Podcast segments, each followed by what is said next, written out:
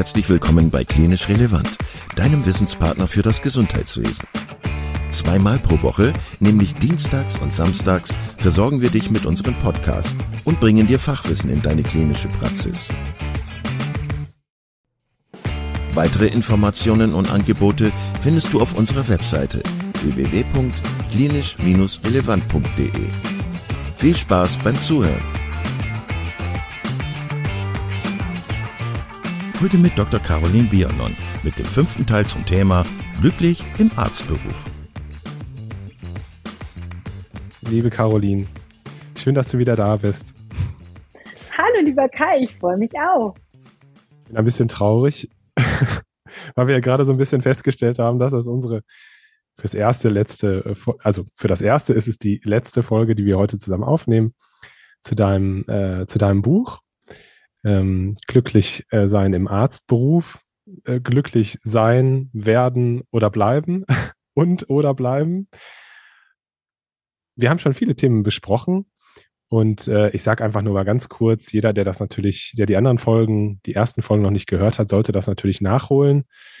Wahrscheinlich ist was sehr Spannendes für euch dabei. Also ähm, wenn es, wenn es um Thema, ums Thema Glücklichsein geht, da kann eigentlich nur jeder gewinnen, würde ich behaupten. Heute wollen wir eine besondere, ja, einen besonderen Abschnitt in der ärztlichen Karriere besprechen, also sozusagen der Gipfel, den man, den man anstrebt.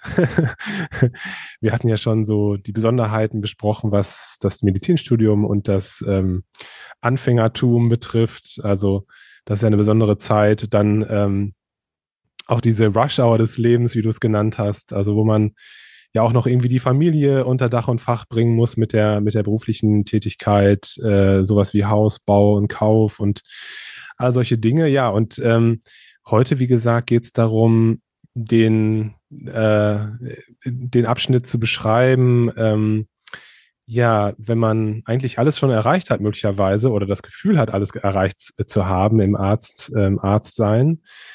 Und ähm, Willst du vielleicht noch mal am Anfang sagen, Caroline, ähm, was so aus deiner Sicht die, die Besonderheiten in dieser, in dieser Zeit, in dieser Epoche sind? Ja, ja, gerne.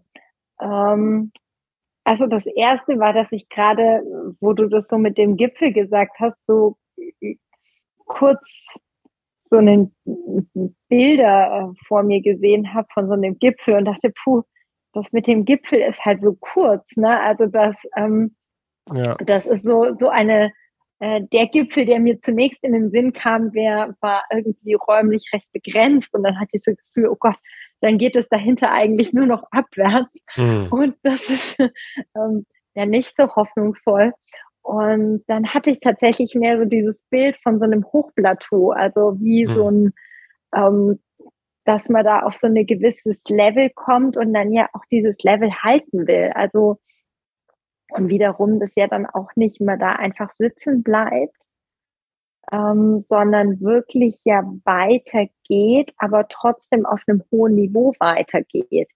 Und das zeigt dann ja schon in einer gewissen Weise auch die Schwierigkeit, dass ähm, wirklich ein hohes Niveau nicht nur zu erreichen, sondern auch zu halten. Das ist ja in, in jeder äh, Disziplin hat man das ja nicht automatisch. Und beim Glück ist das schon auch so, dass man das ja, das ist ja nicht was, was man einmal hat und dann abhakt, sondern auch da ähm,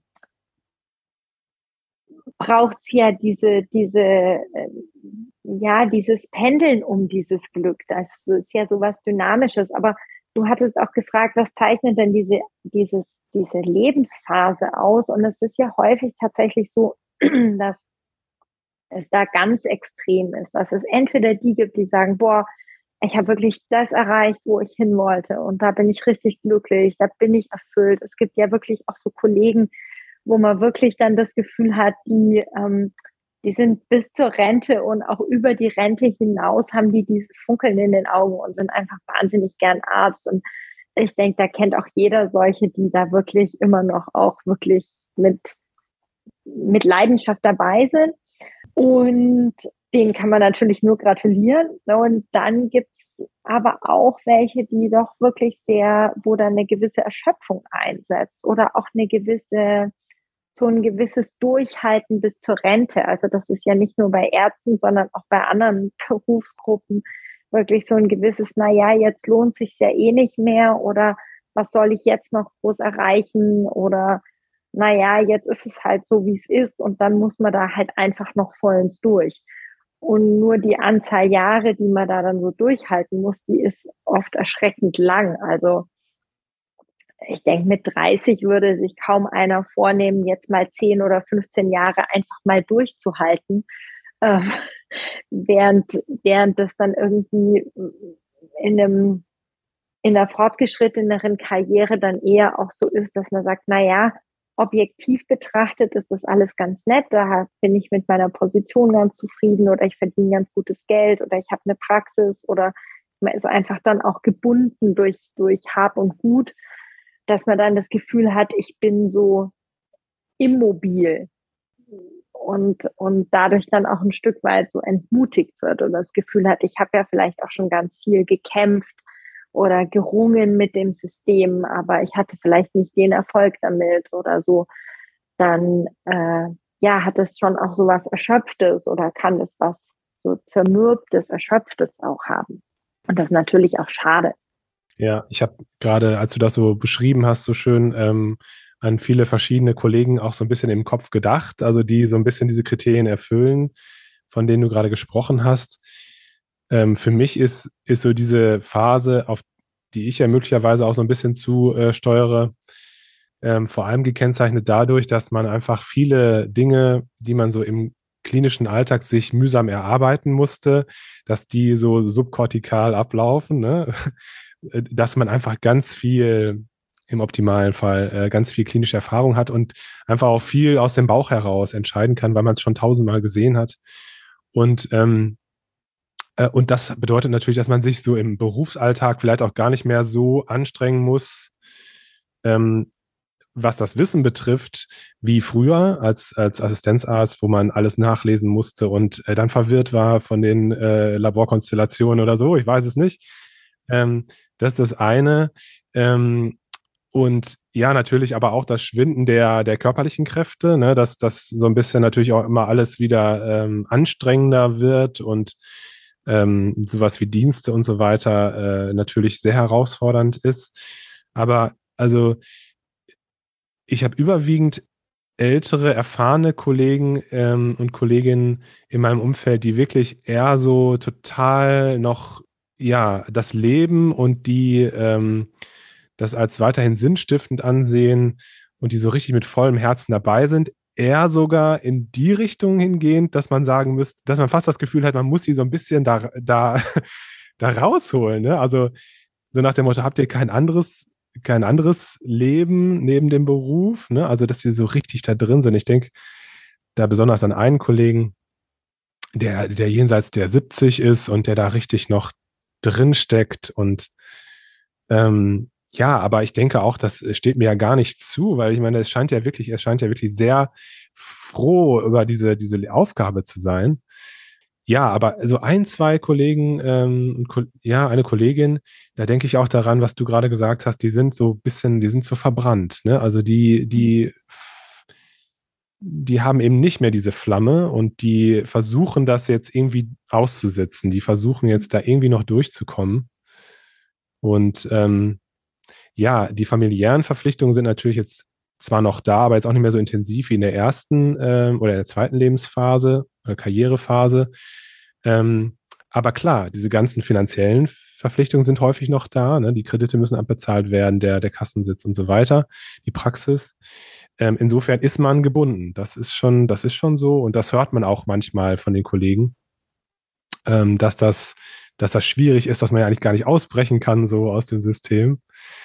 Ähm, ja, aber also das hast du gerade schön, schön beschrieben, ähm, welches Spektrum es da so gibt. Ähm, was würdest du denn so jemandem sagen, der, äh, der so ein bisschen auch so rüberkommt nach dem Motto, ja, ich habe schon alles, also das, was ich vorhin gesagt habe, ich habe schon alles gesehen, alles erreicht. Das ist hier so, ähm, wie soll ich sagen, das ist jetzt hier, das mache ich auf einer, einer Arschbacke sozusagen. Ähm, Du hast es gerade schon angedeutet. Es ist nicht, es ist nicht so, dass es mit dem, mit dem Glück und dem, und dem Glücklichsein so ein Automatismus ist, ne? Oder so ein, so ein etwas, was sich von alleine ergibt. Ja, genau.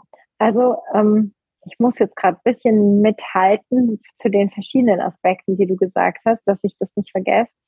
Ähm, das eine tatsächlich zu denen, wenn man so das Gefühl hat, ich habe das alles schon gesehen, ich kenne das schon.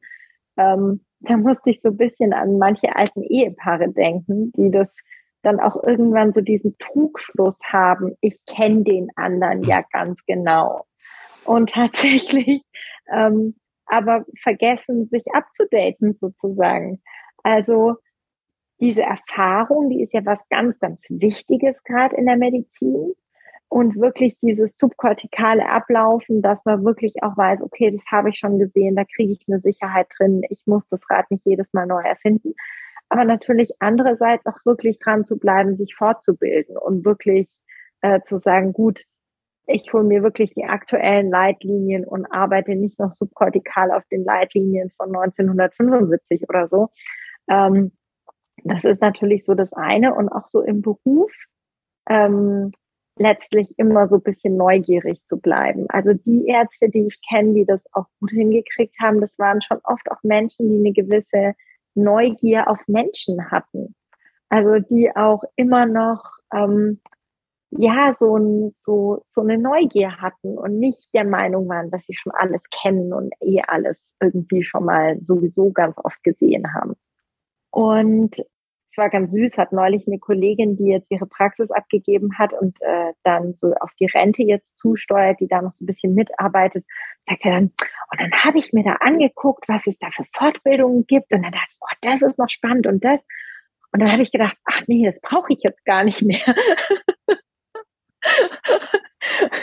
und da ist sie so über sich selber gestolpert und das fand ich total, das war so authentisch und das war damit total erfrischend.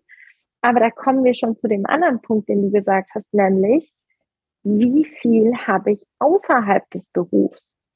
Und da ist es auch, ähm, in der Resilienzforschung gibt es da schon auch ganz viel Anhalt, dass je mehr ich auch, das ist ja wieder eins dieser Superwörter, außerberufliche Gratifikationsquellen habe. Mm, also, ich liebe das Wort. also ähm, wirklich mich erfahre als jemand Wertvolles und mit einer positiven Rückmeldung, wo ich weiß, da habe ich Spaß dran, das ist toll, ähm, was eben nicht nur mit meinem Beruf zusammenhängt. Das ist eben auch was ganz Stärkendes und gibt eben auch Kraft zurück, die dann wiederum auch so die Grundenergie auch fürs Berufsleben wieder hat und gleichzeitig eine Brücke spannt zu dem irgendwann, irgendwann späteren Rentenabschnitt, wo ich dann ja immer noch als Arzt auf das Glück habe, weiterarbeiten zu können, wenn ich möchte. Aber es gibt eben noch was anderes im Leben. Und sind wir ehrlich, Menschen, die so nur ein Gebiet haben, also ob jetzt Medizin oder irgendwas ganz anderes, sind auch irgendwann furchtbar langweilig. Also ähm, Menschen, die so ein bisschen allgemein auch Interessen in anderen Gebieten als nur ihren Beruf haben, das ist auch für alle anderen und nicht zuletzt auch für sie selber hat das eine gewisse äh, Lebendigkeit und Attraktivität. Absolut. Und ähm, ja. Entschuldigung, ich unterbreche dich gerade. Nur ganz kurz ein Gedanke. ja. Ähm, und die steuern ja automatisch auf so eine Art Absturz hin. Ne? Also wenn, wenn die nur so fokussiert sind auf eine Sache, weil früher oder später wird es ja dazu kommen, dass sie den Job nicht mehr machen können. Und genau. dann sind die wirklich ja aufgeschmissen, ne? Aber Entschuldigung, ja. ich bin dir da in den Satz. Nee, ganz genau, das ist, das ist wirklich so. Je, je mehr du einfach auch weißt, dass du nicht nur dein Beruf bist, je mehr, äh, klar, es gibt ja auch, es kann ja auch schon in früheren Jahren, nicht nur in der Rente, kann es ja Konstellationen geben, wo du plötzlich nicht mehr fähig bist zu arbeiten oder eben das so zu arbeiten, wie du es bisher gewohnt warst. Oder einfach aus was weiß ich welchen Gründen zu einer Veränderung gezwungen bist. Und wenn dann dieser Beruf dein Ein und Alles war, dann bricht ja wirklich so das ganze Konstrukt zusammen. Und wenn du mehrere tragende Säulen hast, dann funktioniert es natürlich viel besser. Zumal ähm, das ja dann auch bedeutet, dass man soziales, äh, das, das soziale Umfeld ist ja auch eine dieser tragenden Säulen. Also das muss ja jetzt nicht nur das Hobby sein, dem man nachgeht, sondern wirklich überhaupt die Familie und einen Freundeskreis zu pflegen, ähm, und nicht alles immer hinter der Arbeit zurückzustellen. Äh, auch das ist ja ein ganz, ganz wichtiger Aspekt.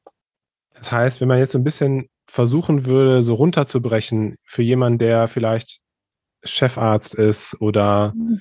ähm, Oberarzt oder ähm, niedergelassener Kollege, der eben wirklich in diesem, in diesem Gleitflug ist, 50 plus ist. Könntest du es nochmal so runterbrechen? Was würdest du den Leuten so raten? Oder was waren vielleicht so auch diese, diese Hauptpunkte in deinem Buch, die du in dem, in dem entsprechenden Kapitel dann auch äh, niedergeschrieben hast?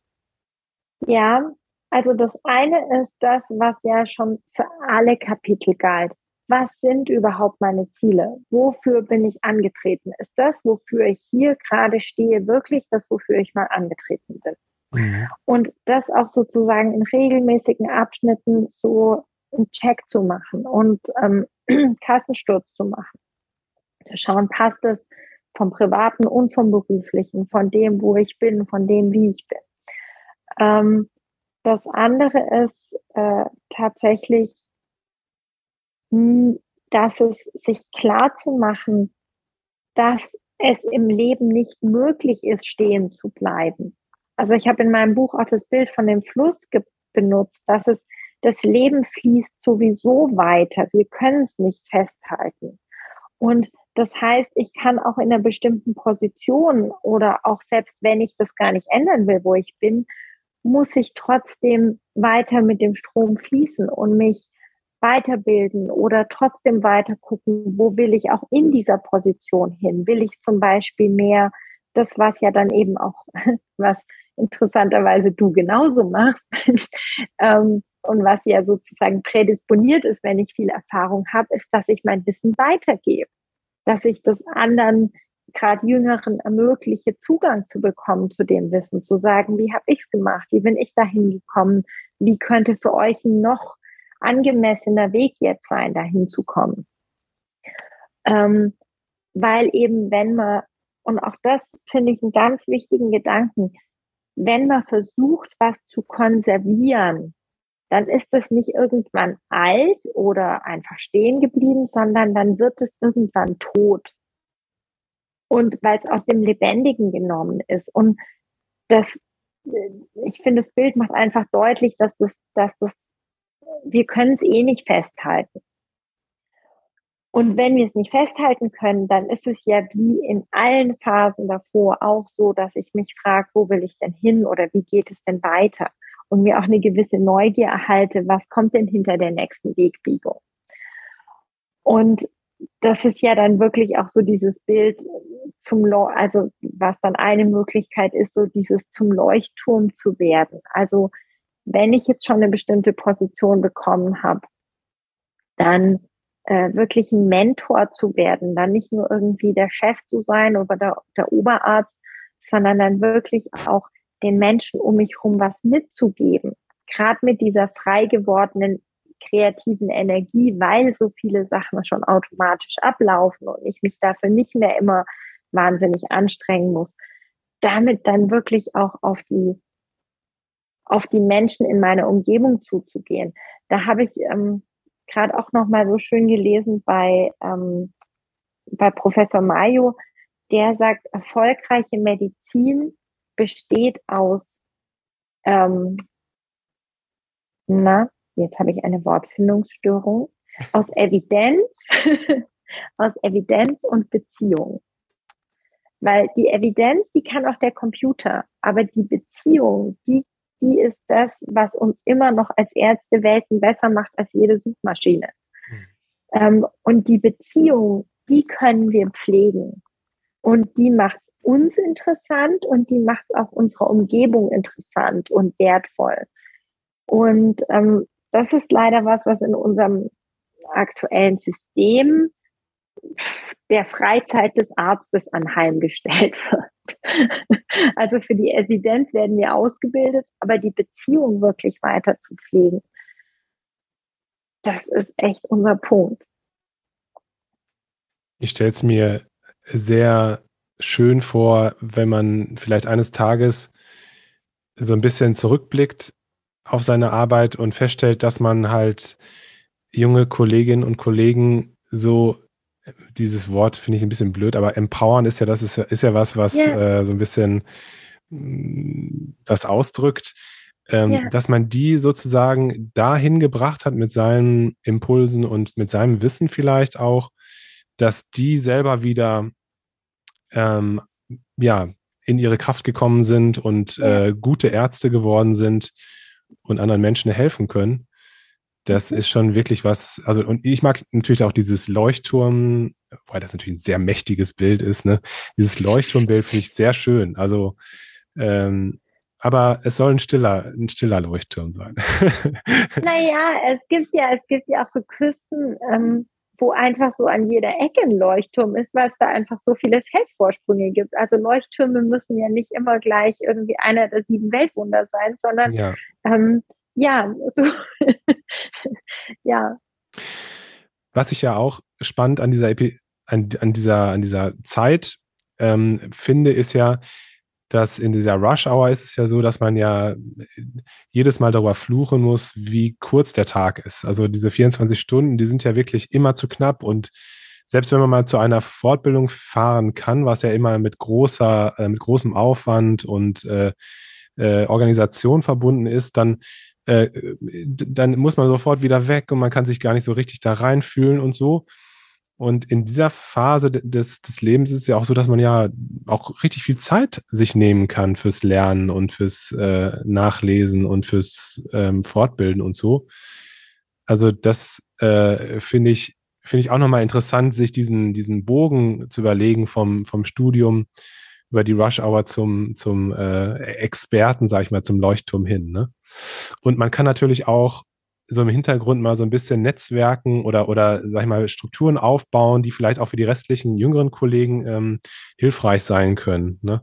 Und da hilft es natürlich auch irgendwie verbunden zu bleiben. Also einerseits ähm, sich über seinen, seine Stelle in diesem Lauf des Lebensgangs sozusagen klar zu werden, weil die eine Gefahr ist, dass man immer weiter in Hektik bleibt, weil man es halt gewöhnt ist und gar nicht mitkriegt, dass man eigentlich jetzt innehalten könnte und auch einen Gang langsamer machen könnte, ähm, weil wir ja schon auch so Gewohnheitstiere sind.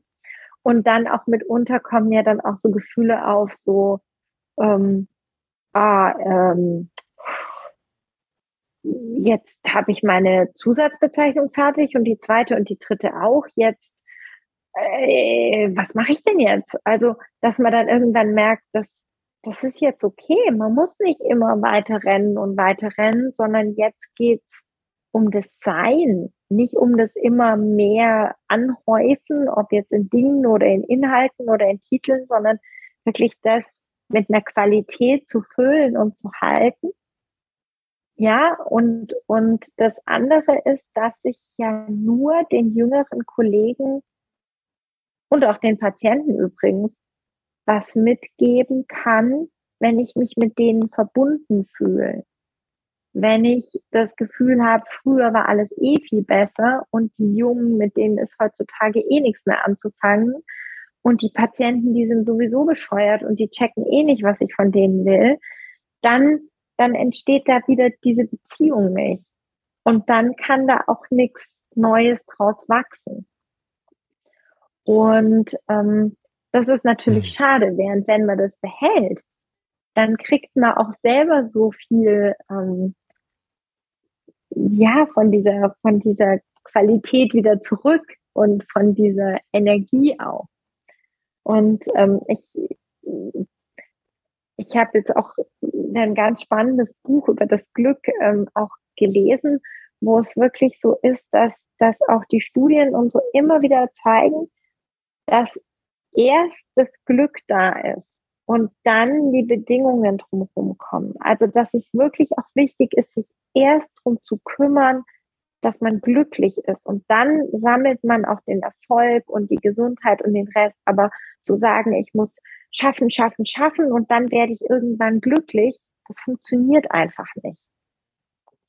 Und das andere, und das wollte ich auch unbedingt teilen, weil ich so spannend fand, ist dieses äh, diese eine Definition, dass Glück ist eben einerseits das Vergnügen, aber es ist auch Engagement und es ist Bedeutung. Und wenn das, was ich tue, Bedeutung hat für andere und für mich, und wenn ich mich da einbringe, wenn ich da engagiert bin, dann, dann gibt es so eine richtig gute Trias. Und dann macht es nämlich auch Spaß. Und dann hält es das Glück auch am Laufen. Da schreibe ich mir auf. Liebe Caroline, das ist ein ganz schönes Schlusswort. Ähm, ich möchte mich ganz herzlich bei dir bedanken, dass du deine, dein ganzes Wissen, das du auch um das Thema Glück ähm, angesammelt hast und aufgeschrieben hast und recherchiert hast, dass du das hier geteilt hast. Ich persönlich habe äh, ganz viel gelernt, über ganz viele Sachen nachgedacht und ich weiß auch von vielen Hörerinnen und Hörern, dass sie das getan haben durch, diesen, durch diese Podcast-Reihe. Ich ähm, habe sehr genossen, mit dir zu sprechen und äh, ich hoffe, dass du bald ein neues Buch schreibst, vielleicht mit anderen Aspekten zum Thema Glück und dass wir uns ähm, gerne wieder im Podcast-Kontext oder in einem anderen Kontext widersprechen. Ähm, ja, also vielen, vielen Dank, dass du ähm, hier so mit uns gesprochen hast. Äh, mit uns sage ich schon, also mit mir gesprochen hast, aber natürlich auch mit den, mit den Zuhörerinnen und Zuhörern im, im, im weiteren Sinne. Äh, ja, bitte mach weiter ähm, und viel Erfolg einfach für deine weitere Arbeit.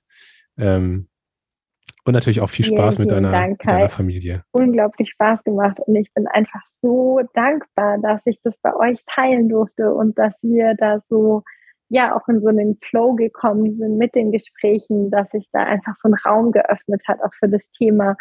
Und ähm, ja, ich kann das mit dem Weitermachen nur weitergeben, äh, auch zurückgeben an euch, weil ich finde genau solche Formate, die eben auch gerade das Hören ermöglichen, dass man Sachen auch, äh, dass man die Arbeitswege nutzen kann oder so tote Zeit im Auto oder so. Da bin ich so dankbar.